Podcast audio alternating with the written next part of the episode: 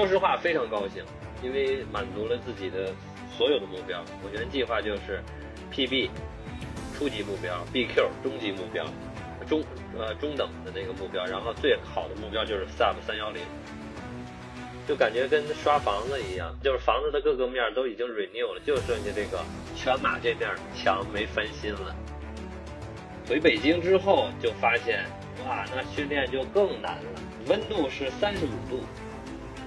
总的来说，我就觉得这个跑步计划非常好，嗯，就跟一个营养师给你准备的备餐一样，营养均衡，然后量还是八分饱那种。很多事情不光是跑步，不要抱怨不如意的今天，时间会改变你的想法，你还可能会感谢这种不如意。Hello，大家好，欢迎收听这一期《跑步有话说》，我是慢慢跑步的 Daniel。今天我们请到的嘉宾是刚刚跑完悉尼马拉松，在这条爬升大并且当天气温又非常高的情况下取得大 PB 的，来自于新西兰的 Soft。那 Soft，呃，和听众朋友们打个招呼吧。好，大家好啊！今天很荣幸，也很高兴有机会参加 Daniel 的跑步有话说节目，在这里呢和各位跑友分享我自己的跑步经历。我叫 Softer，对，出生，并且呢成长于北京，然后从二零一四年开始跑步，所以今年正好是第十个年头了。对哦，那咱俩一样。对，我也是一四年开始跑步的，咱俩一样，都是十年。对，那天我听你好像是，呃，采访 Summer 姐还是 Mary 的时候说了一句，也是十年。对对对对对，十年。对，然后从二零一八年我就从北京移居到新西兰的奥克兰了，就是一直到现在。嗯，到新西兰的时间反正不短不长吧，现在五年左右。然后。嗯。我的爱好还比较广泛，就是对我看到了，嗯，你好像喜欢很多户外的这些运动，然后还喜欢这个摄影，嗯，感觉你是那种属于达人达人级别了已经。摄 摄影其实一般，也是就是爱拍一拍，主要的还是要说到爱好，主要还是跑步啊，嗯，滑雪呀，这个在北京的时候就。这两个就是主要的，然后后来来新西兰了以后，因为这边是户外天堂嘛，所以就慢慢的就开始跟着朋友们一起徒步啊，有一日的或者背着那个呃 backpack 多日的重装徒步啊，还有后来还还有那个 stand paddleboarding，就是桨板，sup，对，不知道你听说过没有？对，反正就是主要是岛国嘛，所以玩。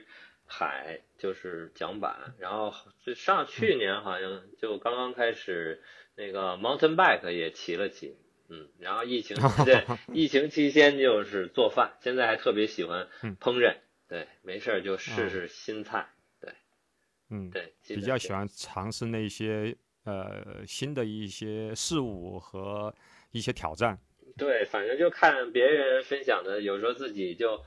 问问别人啊，也想弄弄什么花园啊，什么反正都都弄，但有些东西就没有时间，没有精力，也就就没坚持下去。嗯，对对，就跑步一直就这么呃叫就坚持下来了。对，跑步是一点都没有停，每年呃就每个月都跑。嗯，是的。现在呃，我从第一次跑步开始记录。用的是那个耐克的，那个 NRC app，好像现在应该是快一万六千公里了。哦，那对，十年下来，那也挺，那也那也算起来也是挺多的了。对对，这来新西兰以后会多一点，之前可能每年一千五到一千八，然后这两年多了一点，这两年疫情嘛，可能就是对对，疫情期间大家都是这样，跑量都增加，这这几年都是。两两千多吧，反正。那你是什么时候开始？就是我们说从呃跑步的原因是，好像大家都是为了去减肥，是这样的吧？对对，差不多。好像男生都基本上是为了减肥，我觉得。对，今天对，昨天我们做了一一期节目，也是也也是你们北京人，然后他去跑步，他也是 也是为了去减肥。然后后来我说我也是为了减肥，好像几乎基本上好像好像。周围的百分之九十的，就是，嗯，男生都是这样的。对对对，基本上都是，呃，要唤起大家回忆，肯定都翻箱倒柜找出以前的照片一发，就说哇啊，嗯，判若两人。我也是，我当时嗯二零一四年，二零一四年嗯六月六月初的时候，就是决定开始减肥了。当时可能最呃胖的时候八十五公斤，对，啊也不算特别胖，但是因为我一米七五，然后八十五公斤，对，现在六十八公斤，反正也算减了三十多斤。对对，对那挺厉害的。对，那时候也也没想着要跑马拉松，就想着晚上就不吃饭了，然后去家附近的体育公园儿，嗯、开始是快走。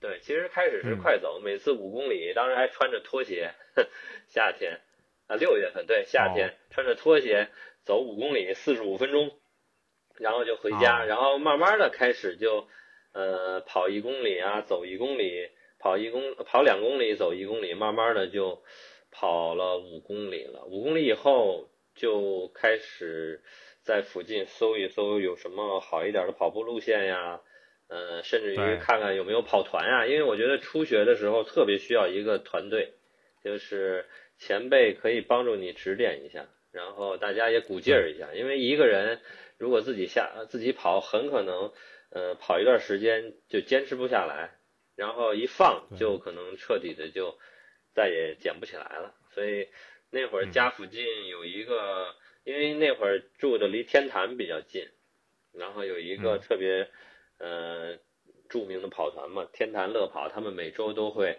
呃组织两次，平日一次，周末一次嘛，所以后来就加入到这个跑团里了，带着那个跑团团长带着大家拉伸啊，然后对，我就这样慢慢的十公里啊，十五公里啊，然后还有呃有一次是走了十七公里，呃跑了十七公里又走了五公里，反正就这么着给凑了个嗯第一个半马。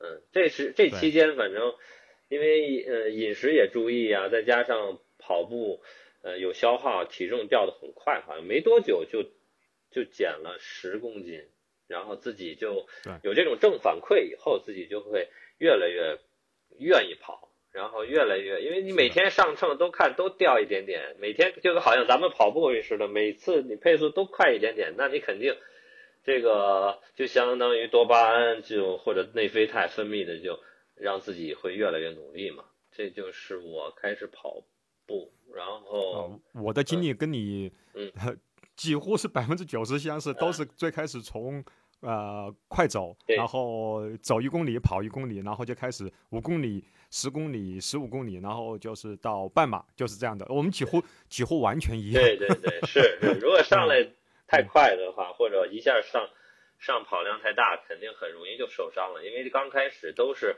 肌肉都不够强大，基本上都是小伤不断，然后嗯就是对于我来说，我就是哪儿都这儿疼一下，然后休息几天好了再继续。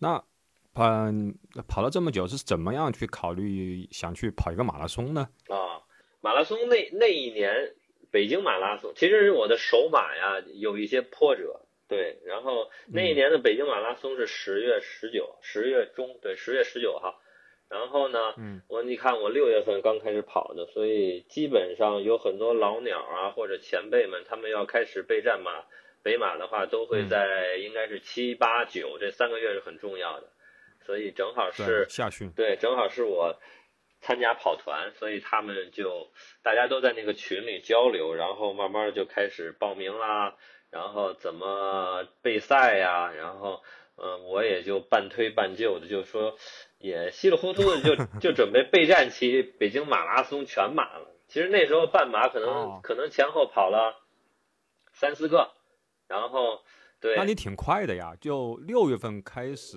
嗯，对就然后就准备去，这中间就没几个月啊。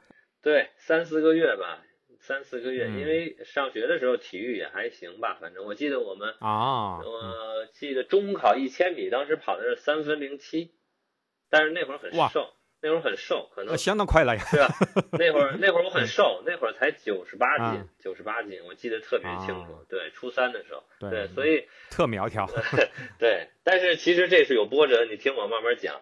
然后呢，啊。您说，嗯，当时其实全马准备的是不充分的，然后也没有跑，就一个三十公里都没有跑过。但是因为嗯时间就在那儿，又是自己的这个出生的这个地方，北京嘛，然后就想跑一个，嗯、然后当时想的就是前半程跑肯定没问题，然后半程毕竟跑过好几次了嘛，然后能跑多远就跑多远，最后实在不行就就走着也完成了，应该完赛应该问题不大，如果不出意外的话，当时是这么想的，因为嗯。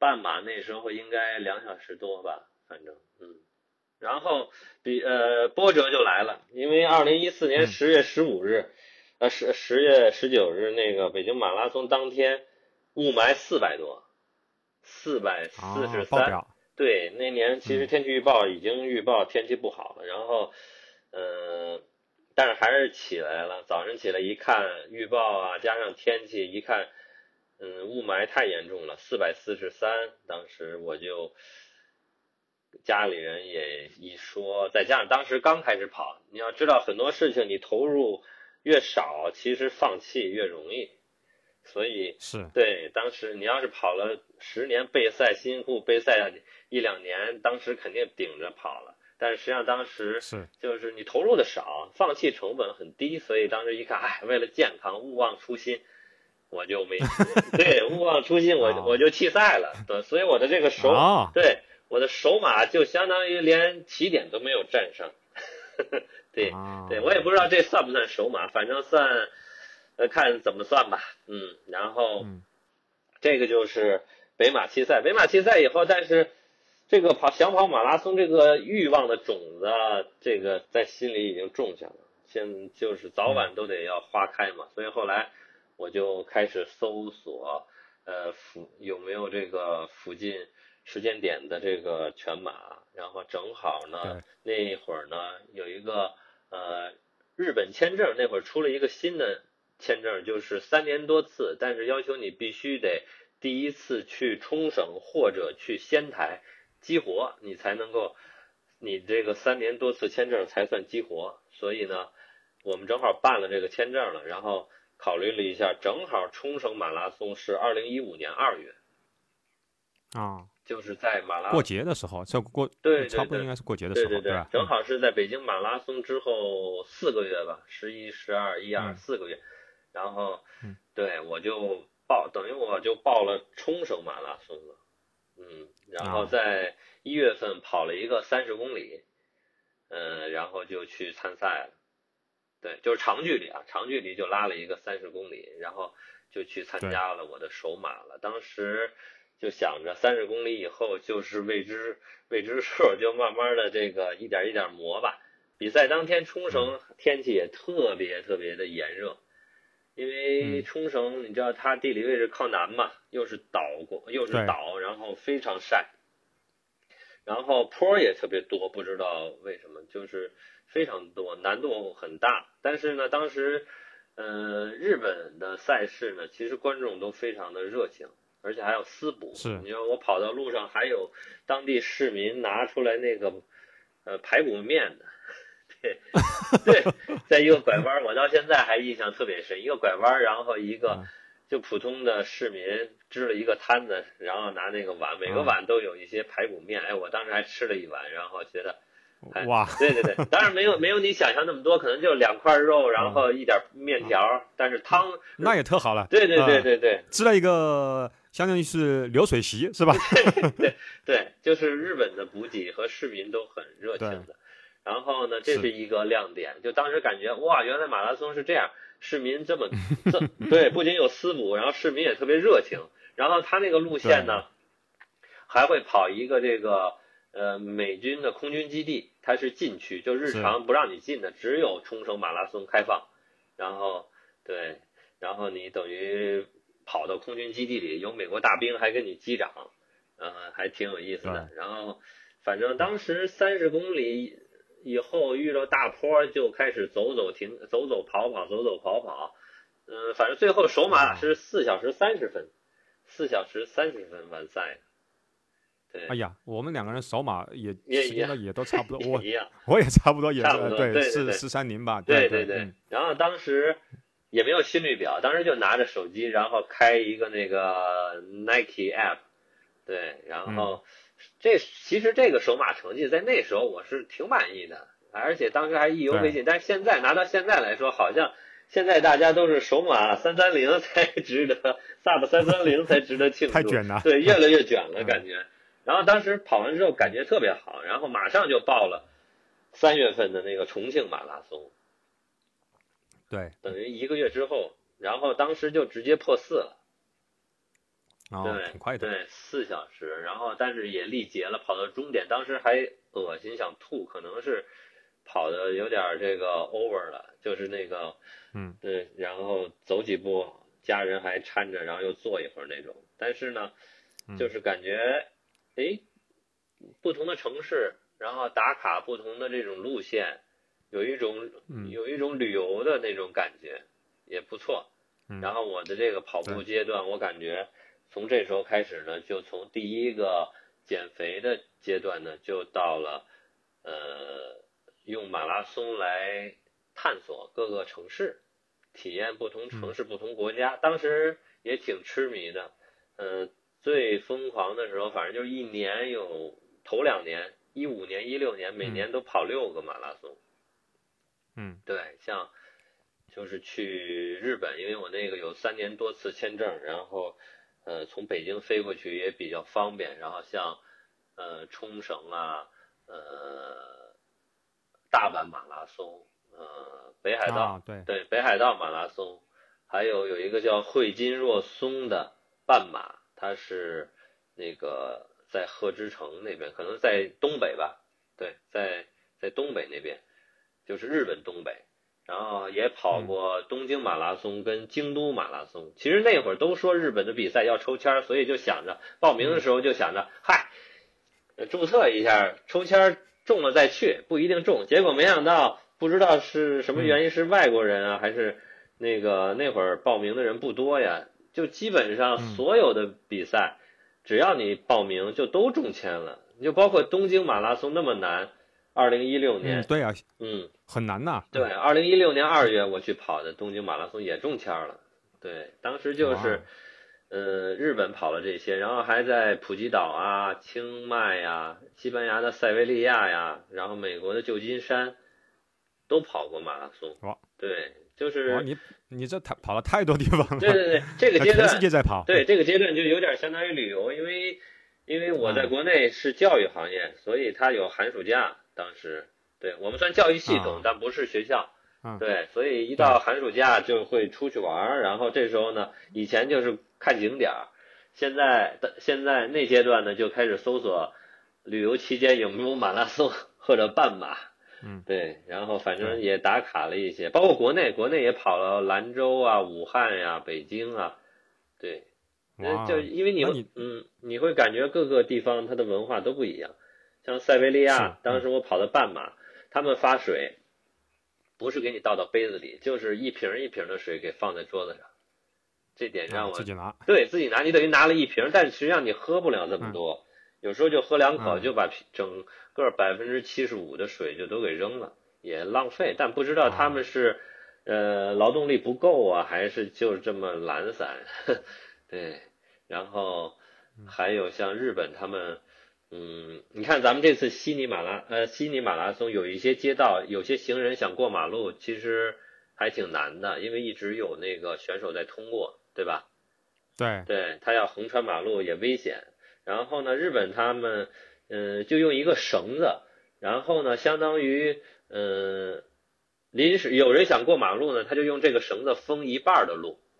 然后其他选手就走另外左侧，我估计你跑京都马拉松，你呃东京马拉松应该见过。然后所有人呢对，就走到马路中间的安全岛以后呢，他们再用绳子把另呃把另一半放开，然后封另外一半，然后大家再过马路。所以当时是，就感觉哎，原来同样的马拉松赛事，不同的国家有不同的特色，包括日本，它会告诉你，呃，这个水站一共有多少桌，然后你自己大概知道哦，那我就别都像其他选手一样挤在前面挤在前面了。对，你说我就去第五桌吧，然后或者他会告诉你几桌功能饮料、几桌水都有一个牌子，反正我的印象挺深的。对，对，基本上是这样。但是当时其实这阶段呢，就是跑不同国家的马拉松赛事，呃，有一个误区，就觉得以赛代练嘛，你就这么一直跑下去，成绩肯定就会提高的。但是实际上呢，嗯，我感觉要想出成绩，这样的方法是不对的。跑这些马拉松呢，总是想这个，就相当于旅游一样啊。所以我就每一次跑完马拉松，我都会，呃，所有的全马赛事以及就是精品半马赛事，我都我有一个个人公众号，我都会在上头写赛季。对，对对对，还有视频号。然后呢，OK，对对对，然后。那待会我把你，你把你的那个这两个到时候呃都告诉我，我就把它放在这一期的那个 show notes 里面去。行，大家也可以去。对对对。啊，听众朋友们可以去 soft 的这个一个是啊公众微信号，还有一个是视频号，去去看一看这个 soft 曾经去跑过的地方。对对对，其实很多事情你写下来其实是挺宝贵的。现在要是回过来看，好多细节都忘了。嗯，对对，然后就没有就这种以赛代练呢。呃，没有系统训练也不科学，所以直到二零一八年我到奥克兰以后，这已经跑步多少年了？二零一四到一八，五年，五年了，五年才奥克兰马拉松才跑了个三二九。对，当当时其实三三零我一直是把三三零当做目标，然后最后才这个二零一八年才破，对，三二九，而且当时因为。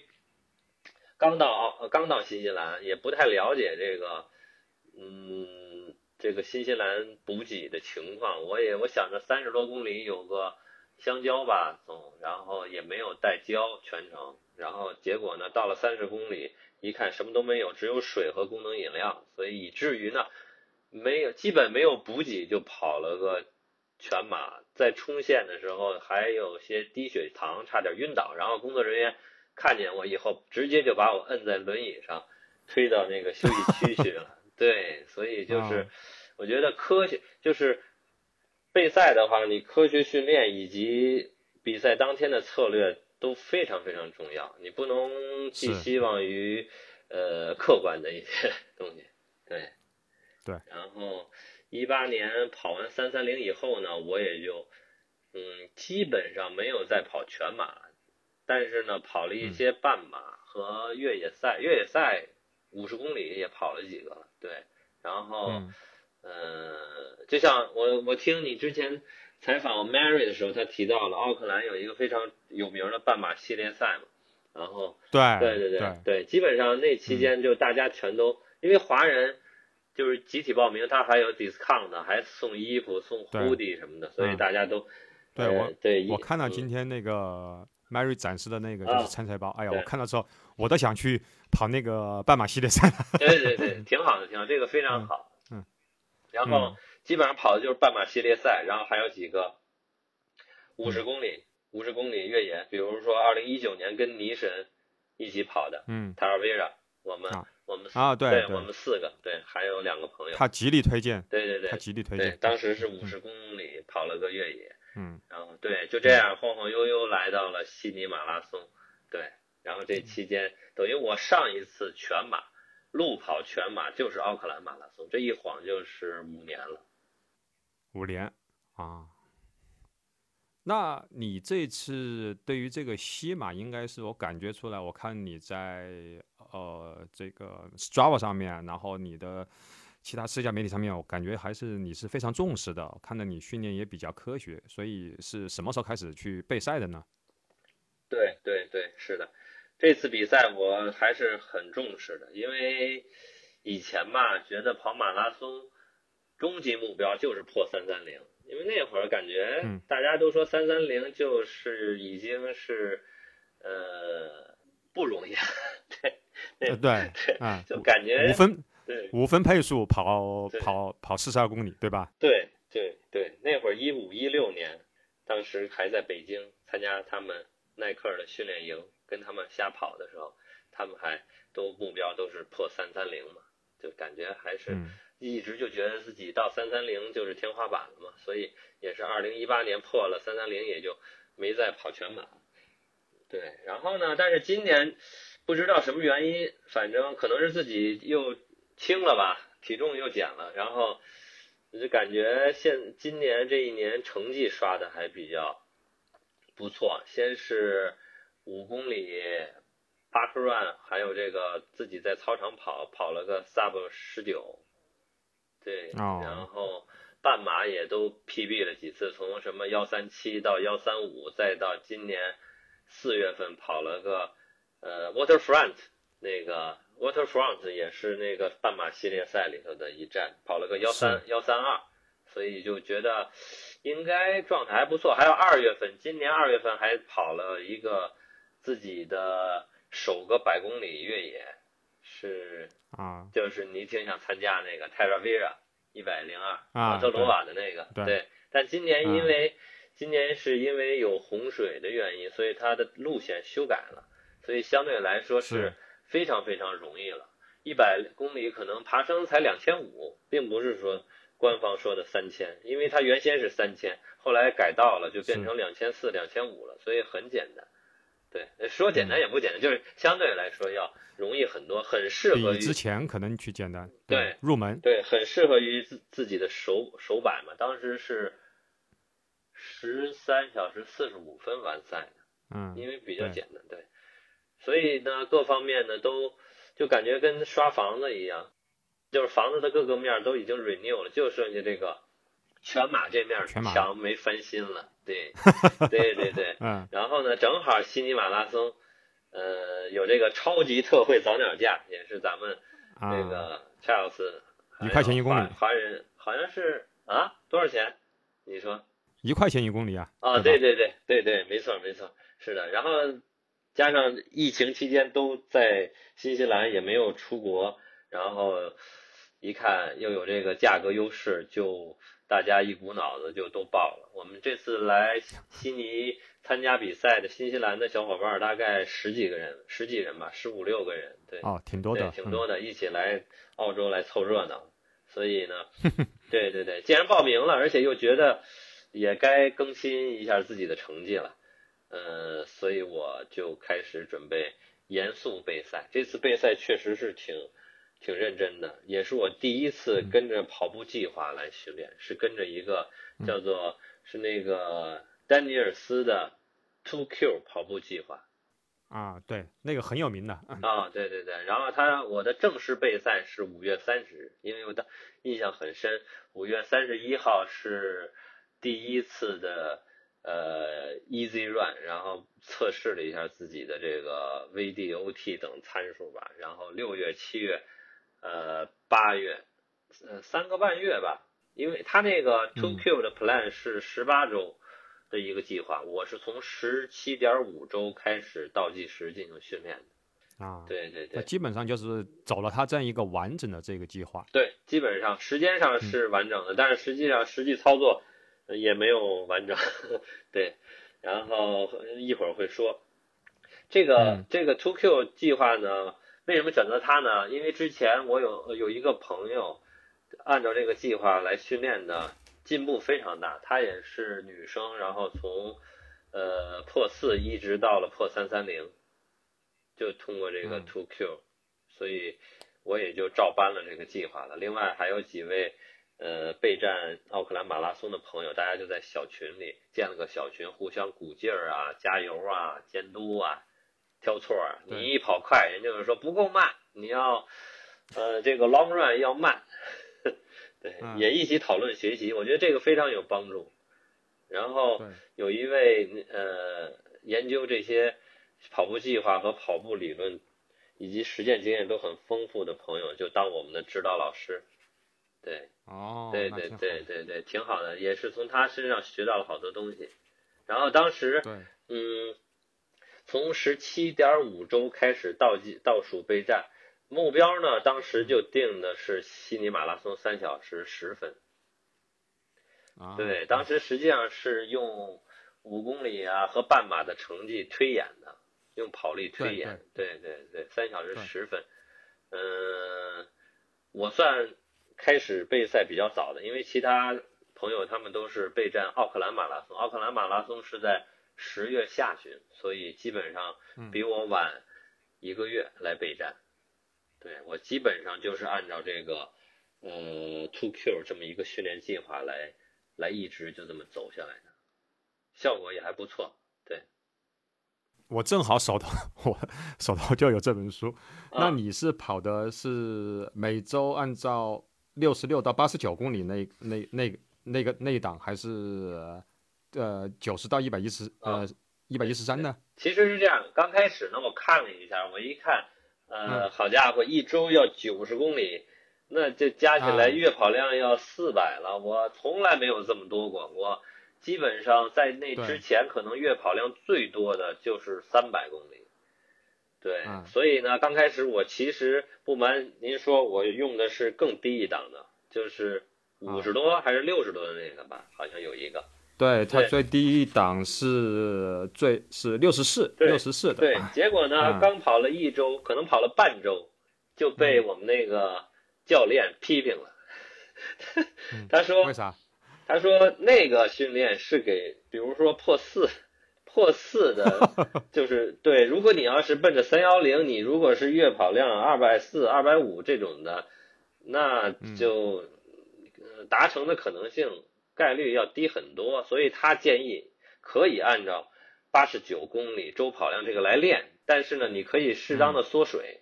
所以呢，就是把 Q 一和 Q 二当中有一些就是强度课稍微稍微减一些。没有，基本上我的强度课都没有减，我减的基本上是 Easy Run 的那个。Easy Run。对对对。啊，Easy Run。对对对对对，这样的话，我后来看了一下，呃，在我训练效果比较好的时候呢。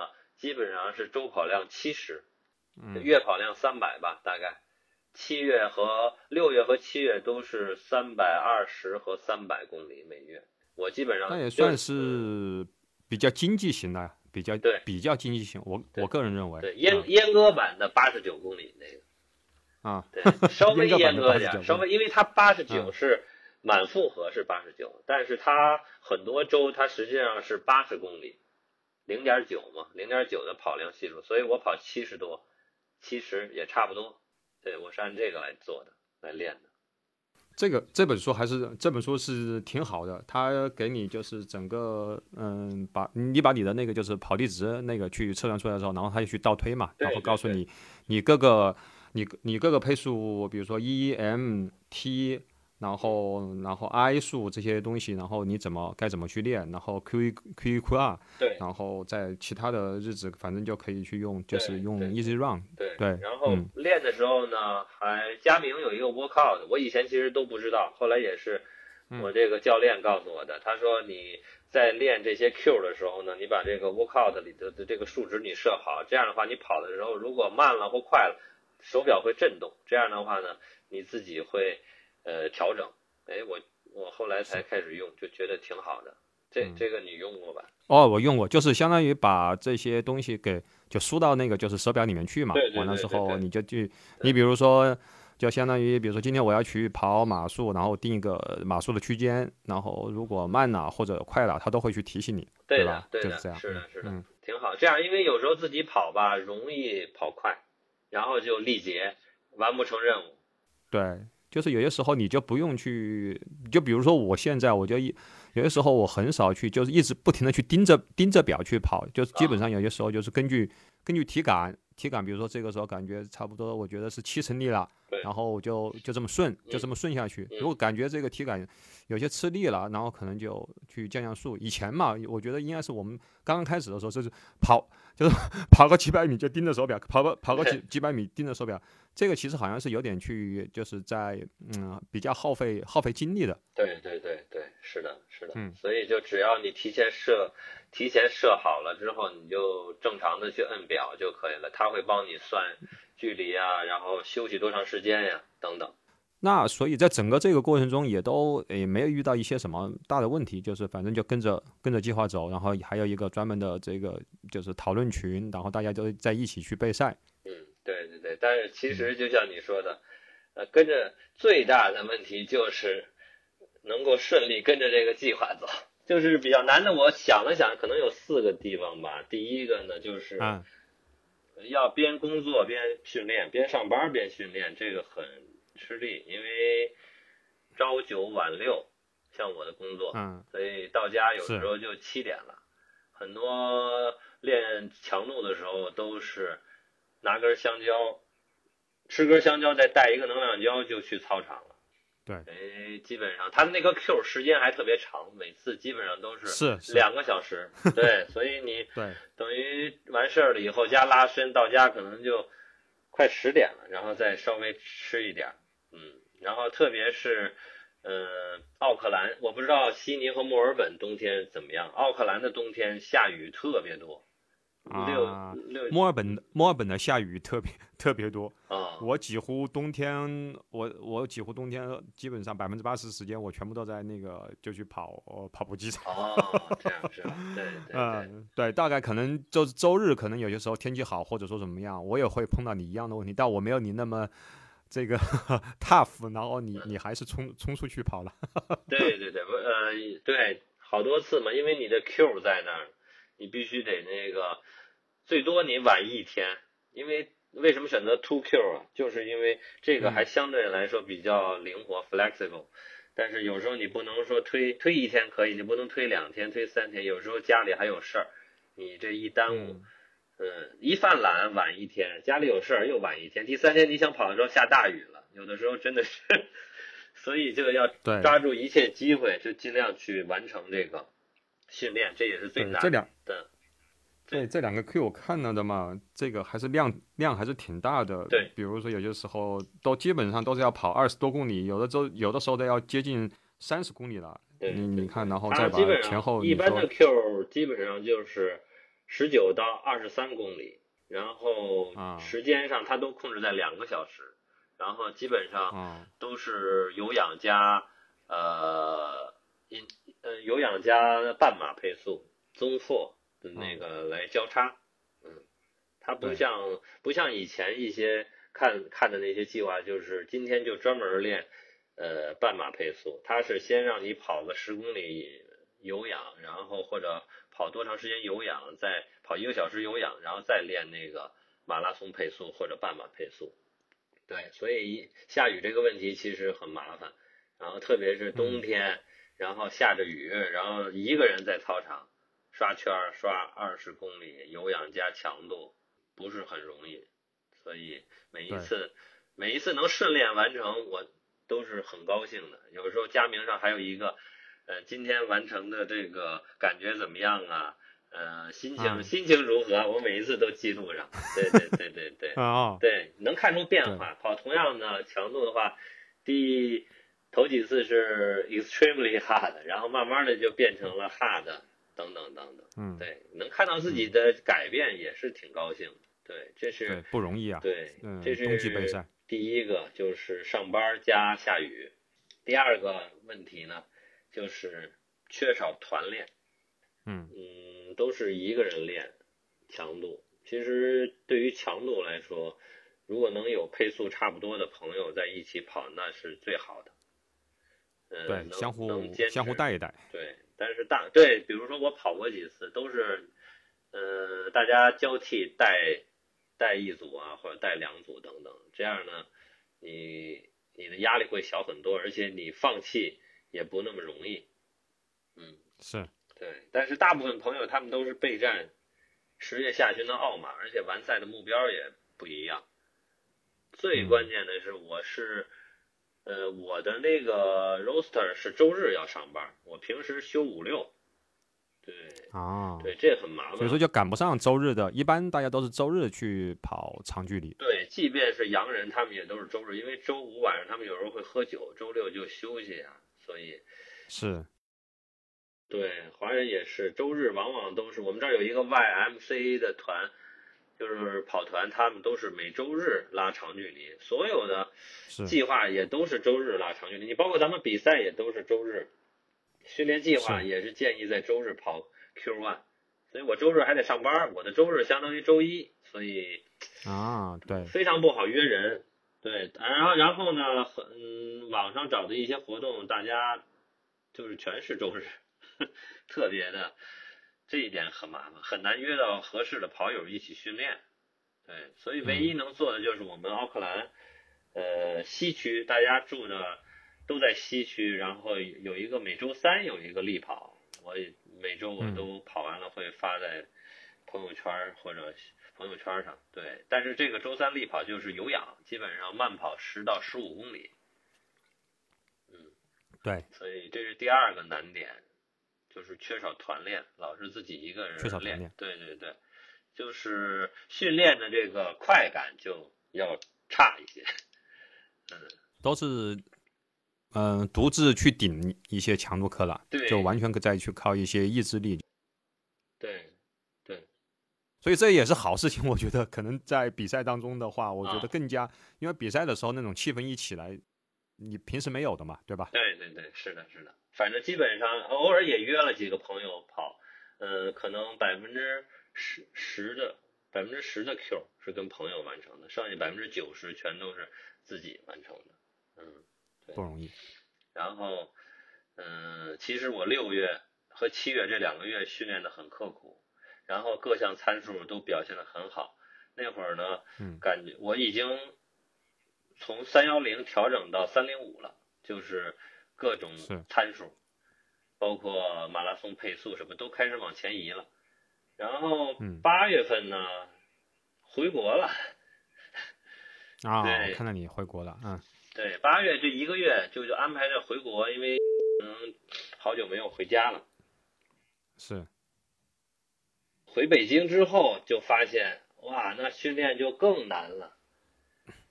温 对温度是三十五度以上，然后它今年夏天对特别热，对湿度还特别大。我就有时候一看跑完一看 Strava 上面写着 feels like forty degrees。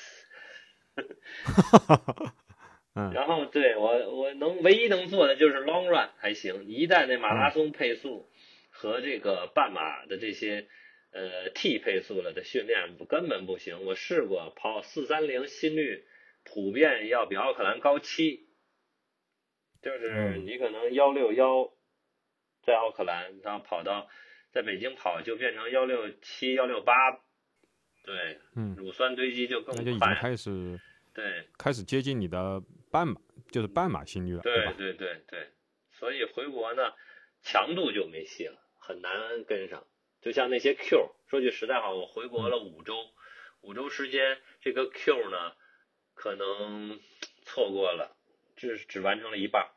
就主要是跑跑有有氧。对，跑有氧，跑量倒还可以，基本上就是晚上去跑个有氧，跑量基本上也能保证在，呃，平均六十多到七十吧。再加上回国可能就是要吃吃喝喝，对对对对，这是另一点。对，强度训练没法保证，还得要吃吃喝喝，朋友啊，腐败啊，应酬也不能少。但是我还还行，因为一直有这个备赛，呃，还有六七月份跑的那么辛苦，有时候觉得这胜利成果还是保留一下，保住。保住所以虽然有吃吃喝喝，但是我觉得基本上如果中午吃喝比较多，晚上就不吃了。对，嗯，还是克制一下。对对，然后酒基本上没怎么喝，可能我跟他们开玩笑，回去五周可能就喝了三瓶啤酒。对对。哦，那你这个还是这个自制力还是很强的，因为你这么长时间没有回去，多多少少这么多这个亲亲朋好友，对，只只喝三瓶啤酒，那基本上就相当于是没没碰酒。对对，我教练说了，就说我三高五高。啊，对。然后，但是总体而言，八月还是挺沮丧的，因为感觉自己跑力在往下掉，然后对，感觉六月、七月努力都被慢慢的给吞噬了，所以后来这也是为什么我把在悉尼在跑悉尼前，我就把三幺零目标调成三幺七了，因为三幺七正好是我的 BQ 吧，差不多，嗯啊，三二零 BQ，但是一般要提前个几分钟会更好一点。嗯所以，我那我们是一个年龄组，对我我得到二零二五年，我是二零二五年，对，现在只能报二零二五年的波马，所以，呃，取了个巧，等于，嗯，等于差不多是三幺七就可以参加二零二五年的波士顿马拉松了。但是呢，很多事情它都是有两面性的。觉得这个北京的这个高温呢，呃，影响了我的训练。但是呢，很多朋友说，正因为你这八月份回北京高温，所以这次悉尼马拉松没有因为这个三十度高温受到影响。我也不知道，对呀，有没有关系？应该有关系，有肯定有啊，对吧？对我这一个月呃五周等于是这个高温训练了。而且国内那个高温还跟还不一样，它是高温呃，湿度大，那个湿度也大。对，湿度很大。这是悉尼的那个嘛，悉尼这边的话，其实温度高，但是它湿度其实只有百分之五六十。对，相对来说，你看在那个我们有些时候跑到那个比较树荫呐，或者跑到那个就是楼宇之间，其实还还算 OK 的，对对吧？对，是的，是的。所以就当时在北京跑的时候，看看配速，看看心率，就感觉哎呀，原来跑力。是这样的，感觉降低了好多对，然后我还不停的在 Google 上搜，哦不是就是百度或 Google 上搜搜，我说天气热湿度大会不会影响心心率升高啊？等等等等，然后反正得到的反馈结果就是因为湿度大，你的散热可能需要呃更多的更高的心率帮助你散热等等等等。我待会我给你，我给你一个一张表，上面就有那个就是温度对于那个就是配速的那个影响，我也会把它放到那个 show note 里面去，然后还还给你一个链接，它可以根据这个你之前的那个就是 PB，或者说你觉得你自己大概能够达到一个什么样的水平，然后跟然后再根据你当天的比赛的。啊，温度和湿度，然后它还给你一个就是就 pace 的那个策略，就是比如说太热了，或者说是怎么样，你不能用你之前的那个就是 target 的那个码数，那你可能那要去调低啊。所以说那个有一个有一个链接，待会我也会我给你，然后我也会把它把它放到那个 show note 里面去，大家也可以去参考一下。好的，好的，谢谢，谢谢。所以说就这回高温反而呢因祸得福了。所以我就自己感觉，对，感觉永远不要过度抱怨不如意的今天，因为呢，嗯，它很可能成为你明天反复庆幸的昨天。这个我都发在朋友圈上了。对，那会儿我老抱怨，说你抱怨夏天难难训练，跑力下降，但谁知道等到明天跑悉尼马拉松的时候，你反而还会庆幸这种高温。所以，对，我就感觉不要很多事情，不光是跑步，就是。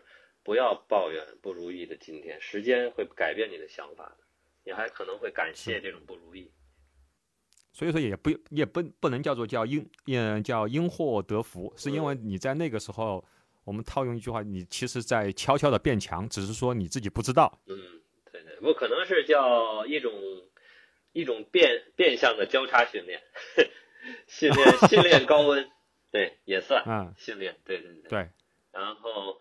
嗯，这说到三个难点了，还有最后一个难点。最后一个难点其实是我可能跟大家都不一样。嗯嗯嗯，之前嘉宾都说过要增加交叉训练，像游泳啊、骑车呀、网球啊，还有对很多很多。但是对于我来说呢，为了这个成绩，为了这个训练，反而要放弃一些爱好。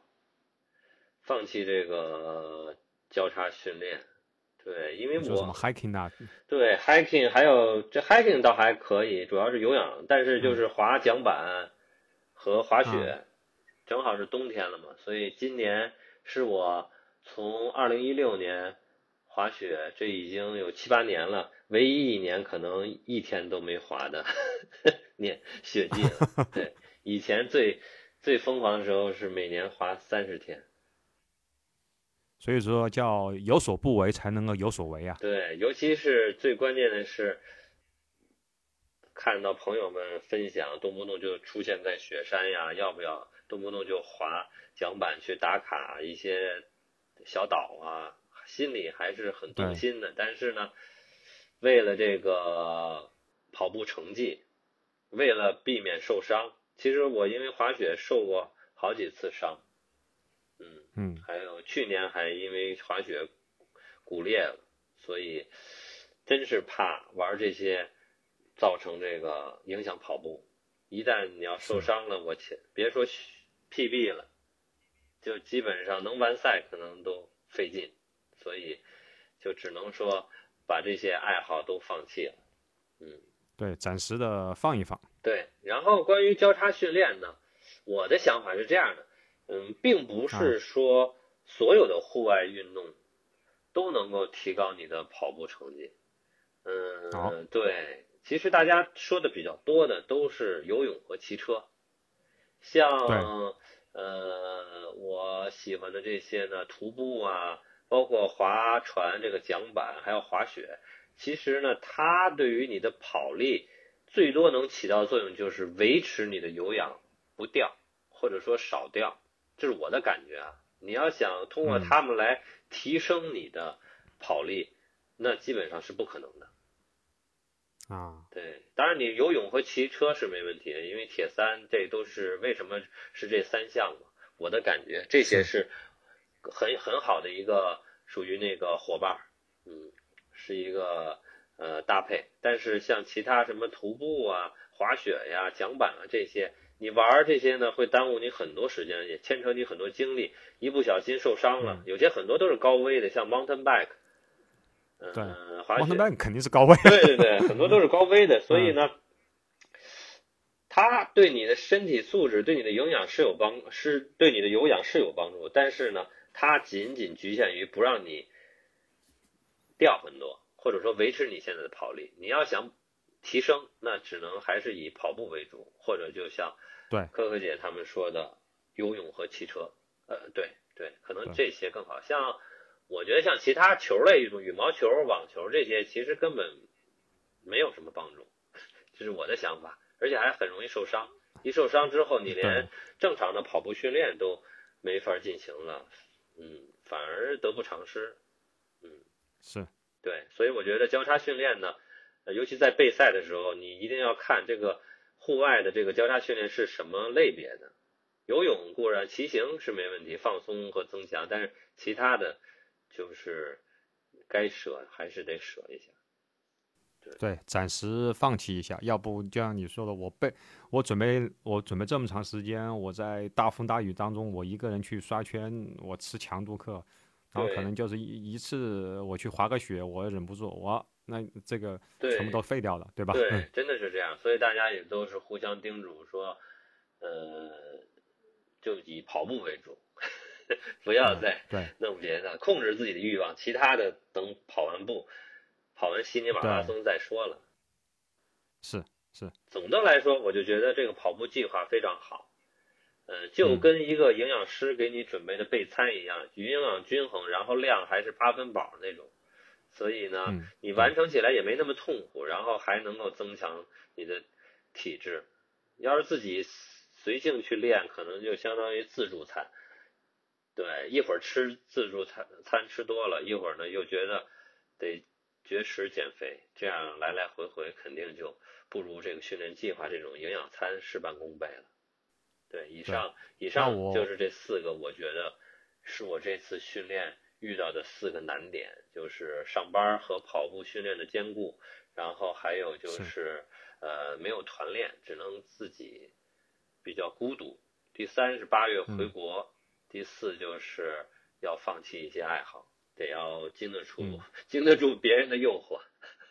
对 对，不容易啊！你就是打败了这个四个，我们说四个四个敌人，然后顺利的站在了这个起这个起跑线上，然后再去取得 PB 啊！对对对，是的，是的，还是挺高兴的。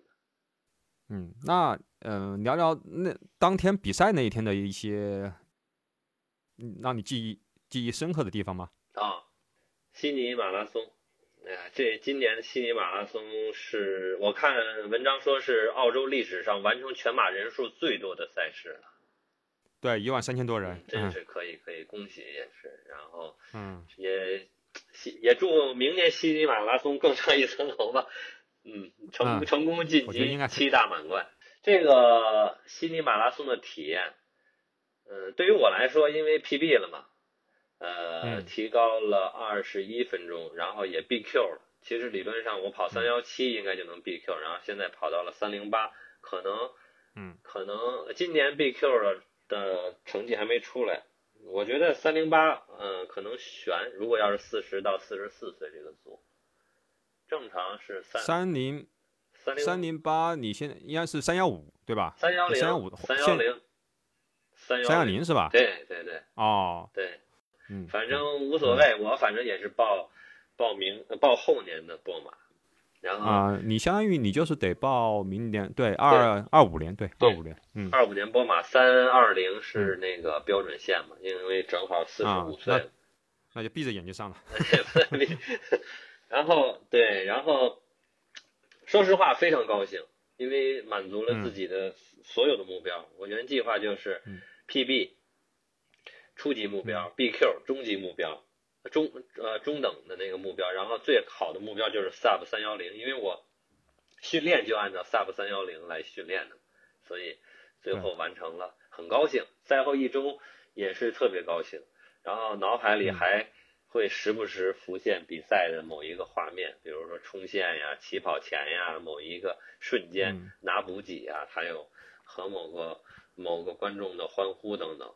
对，嗯，这次我看你嗯跑得相当稳，整个下来没有什么太大的那个波动。后后面我看你最后一公里那个下坡都跑出了三三三三四级的那个配速，对对对，嗯我这回，呃，是说说策略吧，反正这回策略我基本上赛前是计划跟着三幺五的兔子跑的，嗯，因为、因为回国有五周嘛，然后那个期待目标已经调调整到三幺五了，三幺五的兔子争取 BQ 吧，然后呢，如果情况状态好呢，会在半程或者三十公里以后提速，这样呢，至少保证三幺七能够报名波士顿马拉松。所以呢，起跑的时候呢，我就跟在，好像我看每一个时间段的兔子都有三个还是三名或四名。嗯，对三幺五兔子可能有三个，对我就跟在最后一个三幺五的兔子，然后跑起来感觉非常好，不知道为什么状态也很好，就看了看心率啊和配速啊，比平时训练好像还好一点，因为我平时训练不穿碳板，嗯嗯对，然后这次哦穿的是碳板嘛，所以状态还挺好，是穿的是 Nike 的那个呃 Vaporfly Next Three，也是刚买的，嗯。对，然后起跑友我看状态很好，就稍微提了提速，所以在十公里左右就跑到第一个三幺五兔子旁边了，然后嗯。我在想，天气预报说了，到中午会越来越热呀，然后我就说那就提前加速吧，我就在十二公里左右就、就和三幺五兔子就分开了，我就自己一个人跑，反正就像你说的，平时训练就已经孤独惯了，嗯 就自己这么一个跑呃一直跑，然后这次其实我还是很严肃的，连手机都没有带。啊以前我像跑其他国家马拉松的时候，都带着手机一路还拍拍照啊，跟观众互动啊。这次我基本上就是就一门心思 看着前方两三米，就这么着一直跑，然后随时留意自己的心率，保证心率在呃 zone three。对于我来说，应该就是在呃幺六呃幺六七以下。幺六七，对，幺六七以下，幺六七是我的 Zone Three 的上限，所以呢，我就想着一直保证在幺六七以下，然后三十二公里以后再进入到这个 Zone Four，完成最后十嗯公里，然后嗯，一切都挺顺利的。到了三十二公里了，然后就开始放飞自我，心率就到 Zone Four 了，一百六十七、六十八、六十九、七十，一直到最后到一百八十六嘛。嗯，全程是手机呃手表飘了五百米嘛，全程最后是四二二的配速，心率是幺六三。其实平均心率幺六三是我以往跑全马最低的一次。以前我跑全马心率都一百七平均，啊，对对对，然后而且呢，就像你说的，跑出了一个负分割，前半程是幺三五，后半程是跑了幺三三。哦，那那跑的相当相当可以啊，对对而且。跑完之后，我感觉你应该你也觉得后面我们就这这是最好的这种策略，叫留前留前斗后啊。对对对对，反正就而且跑完之后就是还没有那么绝望，还还还挺好的，对。然后觉得还可以跑个 park run，帕帕克 run easy run 了，对，啊 easy run，对对。然后这次反正所有的装备啊和身体也都没有出现问题，没有出现抽筋儿啊、磨水泡什么的，所以各方面还还都对硬件表现的都不错。我一路是吃了九个胶，我不知道算多少九个多少个九个？对对对，哎呦，吃吃吃了啥牌子的胶？你给我们介绍一下。我是这样的，就是嗯。康比特的，它那个是等渗，等渗能量胶，所以它实际上含量不高。所以呢，我基本上就计划五公里一个，五公里一个，每五公里我就拿一个。它那个啊，等渗的能量胶就是很稀，所以就不需要就着水吃。所以呢，我不全是这个。然后半程以后，我会加入那个呃 Good 那个含咖啡因的胶。这是我的计划，而且也是最终是按照这个操作的。因为前半程不要吃有咖啡因的胶，因为你的心率会上去。对，所以对半程以后开始，我我带了三个 good 胶和一个 SIS 的那个 CIS 的那个基普乔格款大容量的胶。对，那个哦，那个黑的是吧？对，那个大容量胶我是在过半程吃的。嗯，所以那个胶很猛的。对，所以呃，我等于。呃，九个胶里头有三个固，一个 sis，剩下的是五个是那个康比特的等渗的那种，嗯，基本上哦对，中间哎中我带了八个胶，然后中间还去那个三拿了一个那个 GU 的胶，对，三十公里补给拿了一个，所以等于我吃了四个 GU 的胶，对，四个 GU 的胶，四个康比特和一个 Sis 嗯，有吃盐丸吗？呃。盐丸，因为我买的那个呃，good 那个 GU 的，它里面含那个盐，嗯，我这次没有没有吃盐丸。然后呢，关于抽筋儿这个呢，呃，我临出发，呃，奥克兰有一个呃跑步大哥 Sam，然后他给了我一个小瓶的那个，他说这个你一旦有抽筋儿的。症状你就喷一喷，我看这次 Expo 上还有人还还卖的，就那种黄瓶的，二十五刀一个的，是吧？小瓶，对，好像是防。哦，你待会儿，嗯，你你待会儿呃给我发一张图，我把它放到 Show Note 里面去，行，没问题，没问题。然后，对他说，他说他预防抽筋，只要感觉有一种抽筋的这个感觉，他就马上喷几下，然后喷在就是喷在舌底，然后吃的服用的这种。啊，它是服用哦，喷是喷。哦，它是吃的是吧？对，它是吃的，不是喷在腿上的，是吃哦。吃我先以为还是喷腿的哦，吃的啊吃的。所以呢，我可能跑到三十多，其实没，其实没有抽筋儿，但是就是感觉到腿会有点紧，嗯，对，所以会有这种感觉。对，心理因素我就开始喷，然后基本上前前后后可能喷了四次吧，但我不知道，呃，我感觉可能心理方面更多一点，就可以保证我。不掉速，嗯，对，对，所以，但是呢，你要说感受呢，我只能跟大家分享比较多的是我这个策略，因为这次是比较严肃的参赛，手机没拿，沿路也没有和观众互动，因为一互动一击掌，总怕耗费体力，对，所以对，就这是对的，对，收获成绩的同时就错过了这个赛道的风景，对，但是就是。嗯，还是有几点感觉的。我第一个呢，就是观众热情度还是挺好的，虽然不如那个，就是比那个日本观众肯定还是要稍微人数上要少一点。日本的赛事基本上你不能比的。对，日本赛事基本上从你刚跑出来的头几米，一直能到近到四十二公里终点，这个路上的观众好像都没有断的。对，对，对。然后，但是呢，那呃人数和互动程度，还有这个音乐热舞等方面，我觉得都挺好的，表现出了高水平。至少在欧美赛事里头，比我跑的旧金山和奥克兰呢都要好。嗯，这是我的感。比旧金山都要好啊？对，因为旧金山它起跑很早啊，我记得好像是四点多还是五点多，它分不同的那个太早了。对，不同的那个阶段，因为金门大桥它要跑的。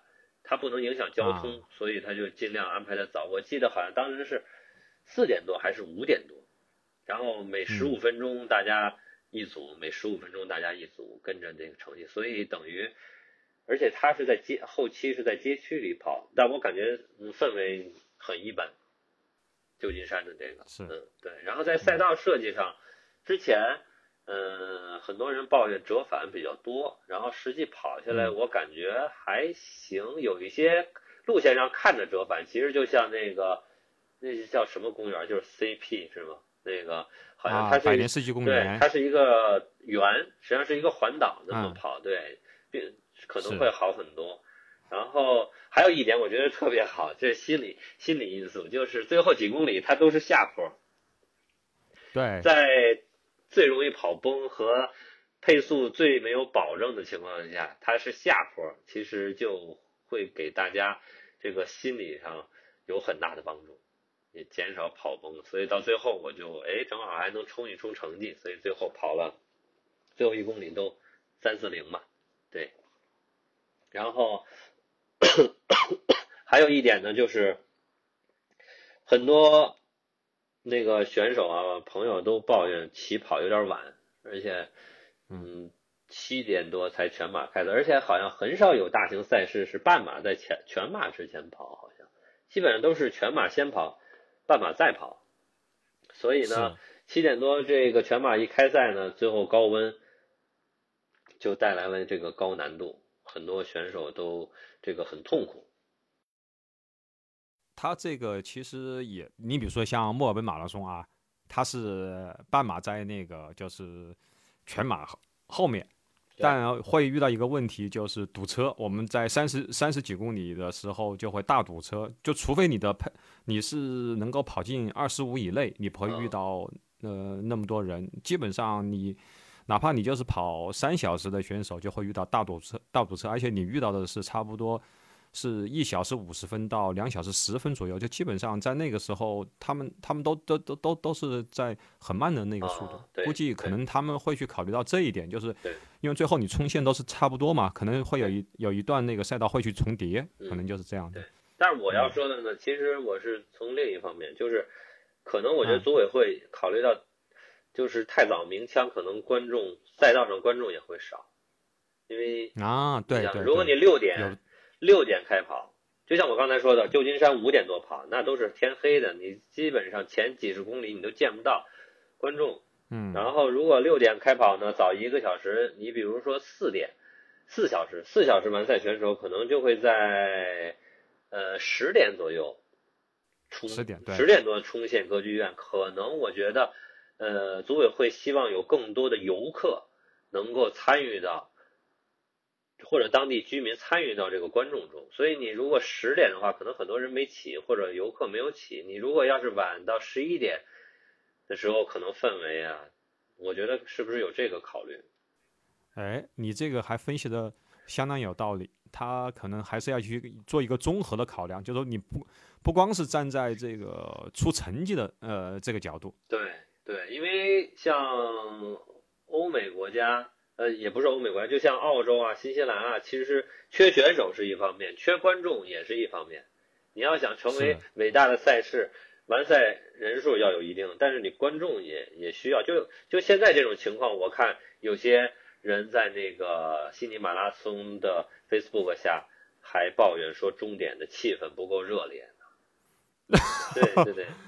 对，我看，但是对，但是其实你晚一个小时，哎，这样游客也上来了，观众也上来了，游客可能吃个那个 brunch，正好十一二点，然后哎来给大家加加油，天也亮了，我觉得我觉得可能这也是一个因素。我跟那个乌贼去做的那一期的时候，他说，嗯，他说这个给他印象很深的就是。这比国内，他说国内在终点，他说几乎都没有人。他说这里，他说这个终点的气氛，他说太好了，全部都是人。他说那个跑的感觉，我我说我们这边比赛，呃，一直都是这样。我说包括这边呃，黄金海岸马拉松也是，你你你快冲到终点的时候，你都可以听到那个人的那个欢呼声啊，对，还有那个就是 DJ 在，然后去报每个人名字。然后墨尔本马拉松，我们是冲进那个 MCG，MCG 的话，它也是那种那种感觉。你想，你你你冲进那个就是大型的体育场的时候，那种一下子就很燃的那种感觉，那个特别燃。它对，而且是跑道，跑道瞬间就让自己这个仪式感就上来了。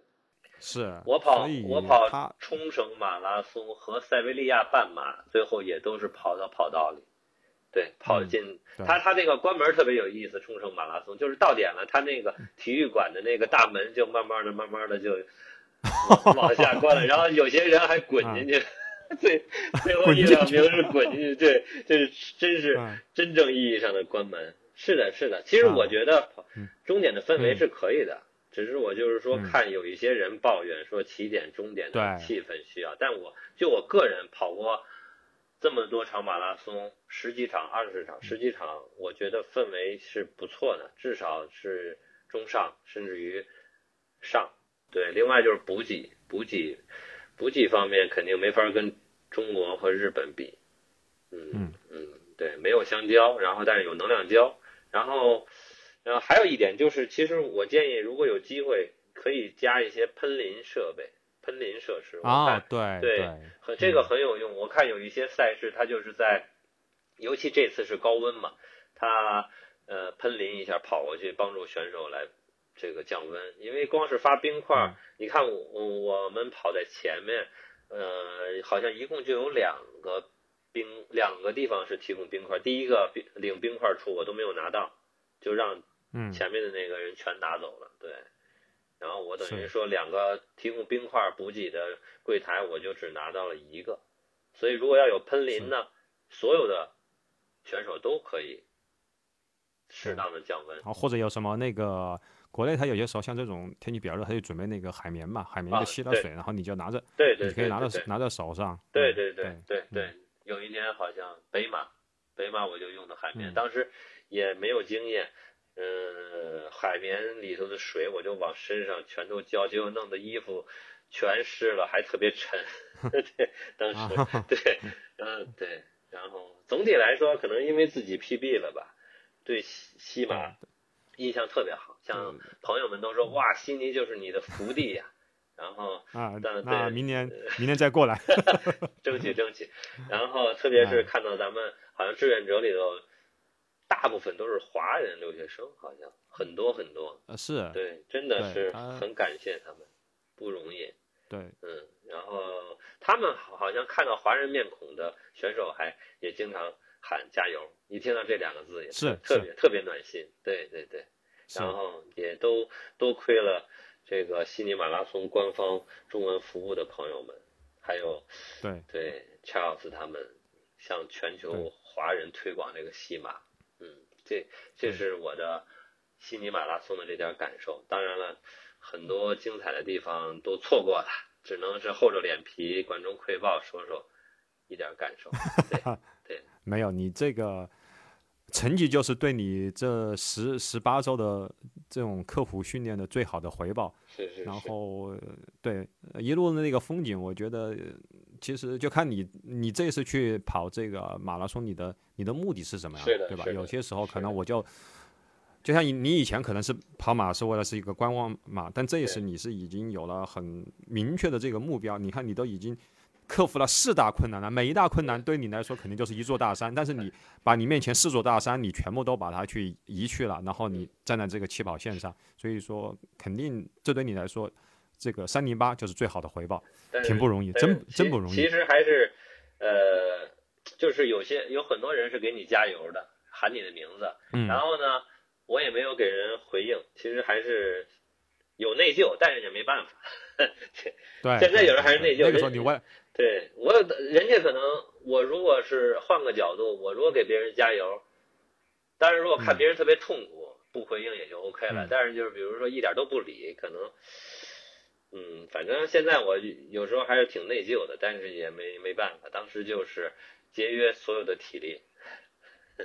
对对，也没击掌。是应该是应该是应该这个样子。我记得我，一六年我当时回武汉，当时就跟因为我我是武汉人嘛，然后我跟周围人互动太互动太多了，结果半马以后直接就抽掉了，因为你前面你去我我都去做那个氛围组的组长了，然后带着他们一起去嗨，然后跟周围的那个呃观众去互动，等你互动完了，你的精力也没了，然后最后最后我十几公里就是就是跑跑走走下来的。啊，对我全程基本上就就自己给自己打气儿，自己喊了。两次，一次是正好对面有我们来从奥克兰过来的 Sunny 喊喊我名字说加油，我说好嘞。然后还还有一次呢，就是最后冲线，呃，我我我看到那个那个计时牌上写的是三零九了，然后当时其实我脑子其实是已经那个没想太多，我当时以为我忘记我出发实际上是比枪声时间。晚的，对我以为我想着我要加速了，我要跑在别因为最后三幺零十秒或者二十秒，最后没完成 sub 三幺零，所以当时我就又自己喊了一声，给自己打加把劲儿，然后冲的线，对，最后都枪声成绩是三零九四二，这就是我的。这次悉尼马拉松的整个的策略，还有对于这个赛事的一点感受吧。那在接下来有，嗯，再去，嗯，比如说，那就是接下来就是三点五或者是破三呢？有这个计划吗？这个计划肯定是有啊，肯定是有，因为这一次付出有回报，那你肯定还想继续付出。人嘛，都是习惯在这个。呃，自己习惯的这个计划和习惯的周期性来活动的嘛。既然按照同样的训练，尤其 Two Q，它跟你的成绩，呃，就是可以一直用嘛。你就算二五零，因为只需要你确定自己的呃比赛配速，确定自己的 T 速、M 速、Easy Run 的速度，就可以一直用这个 Two Q。所以，嗯，我肯定是想争取破三，因为这次跑下来感觉还可以。状态还挺好的，还有余力。对对对，还有一点点吧。对对，再加上大家都说悉尼又不好跑，坡呀、高温啊，对，所以自己还是至少现在觉得破三没那么遥不可及了。在我练三幺零的时候呢，朋友们老说：“哎呀，你这速度破三了，没问题了。”我说：“算了，我现在连 我现在连想都不敢想。”嗯，现在还能想一下。对嗯，以后的计划，以后的计划，反正因为我也跑越野嘛，所以在跑步方面，计划就是马拉松跟越野跑两条线。嗯，前呃马拉松肯定就是波马嘛，最第一目标就是跑波士顿马拉松朝圣一下，然后越野跑，因为我跑过一百公里了，所以想有机会，还当然还得自己练。能跑 UTMB 或者 CCC 试一试，对，开始对，但是现在来说 UTMB 对于我来说难度还是很大，CCC 可能通过训练，可能还还有希望完赛，嗯嗯，对，然后眼前的主要嗯，你说 UTMB 现在主要好像就是就主要是比较。这个抽签比较难的，你要去积累更多的那个石头嘛，对吧？对对，抽中了。现在以我现在的跑力，估计一百六十八公里一万米爬升，应该完赛不了，还得再练。然后近期的已经报名的有一个，就是十月中旬在新西兰的陶波有一个陶波一百，这个我跟啊，对我跟几个朋友都已经报名了。新西兰奥克兰的好多朋友都会去跑，是也是一个相对简单一点的一百公里越野。十月中旬，所以未来已经报名的赛事就是这一个，目前争取顺利完赛。嗯，其他的就是呃，其他的计划就是，其实我也想跑，除了 UTMB，我还特别想跑富士山那个 UTMF 啊，那个对。对对，因为对一直去日本跑过马拉松，跑过五六个了，但是越野赛一个都没有跑。还是也挺想去的，对，看看运气吧。都要那个有一个 requirement，然后 UTMB 还要抽签，这些都是看运气了。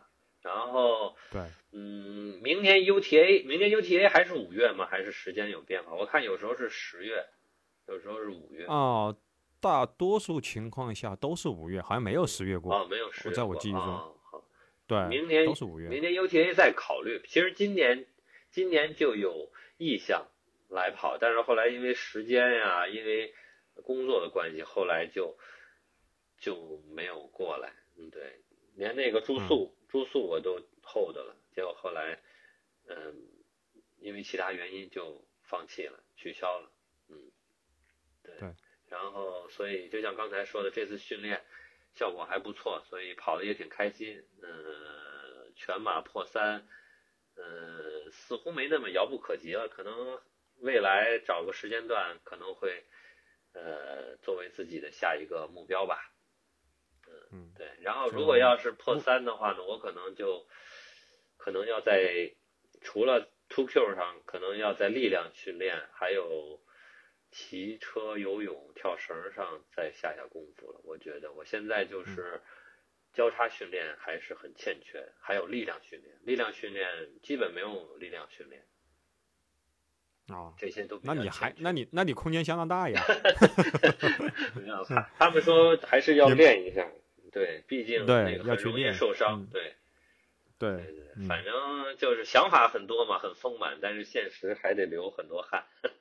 嗯，对，一步一步来。对对，然后和比赛，呃，没有那么相关的呢，就是计划就是我现在我是在第三阶段，因为刚跑出成绩嘛，嗯、可能还是想进一步训练，提高一下自己的成绩，看一看自己的那个下一阶段的这个上限在哪。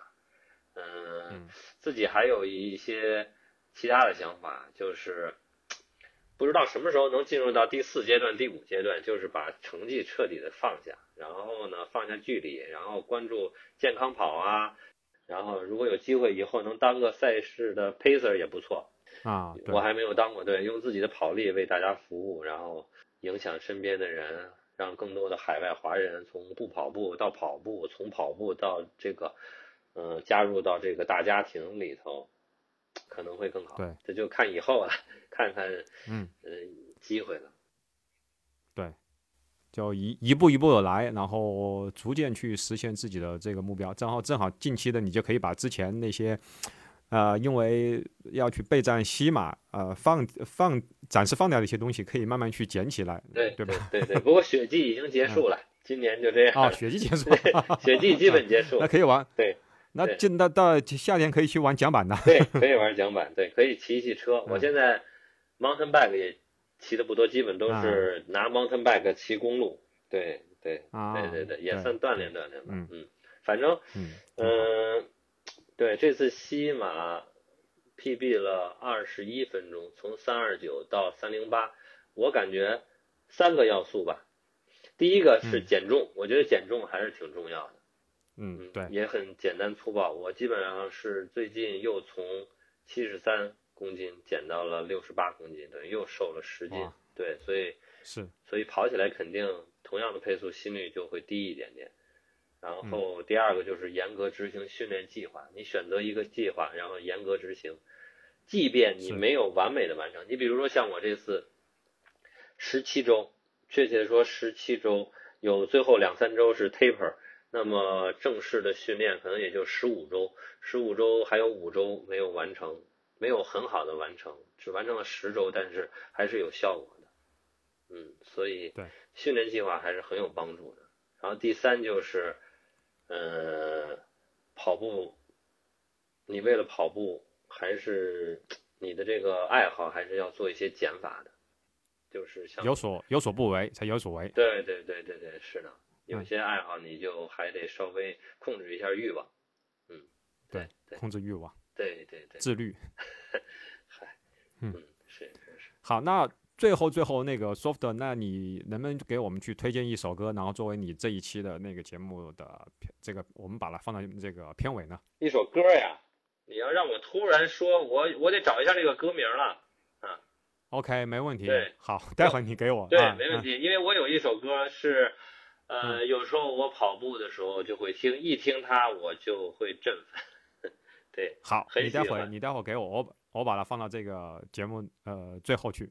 好的，好的，好的，好没问题。，那就非常感谢你来做客跑步有话说，祝你在以后能够去突破你的就是各阶段的这个目标，从破三开始，然后能够去一步一步的去实现你那呃所有的这些小目标、大目标。好好好，再次再次感谢 Daniel 跑步有话说节目的邀请，也感谢各位呃听众的收听，祝大家跑得开心，跑得健康，年年 PB，谢谢大家。好，谢谢 Tom 的哎，拜拜。拜拜，拜拜，再见。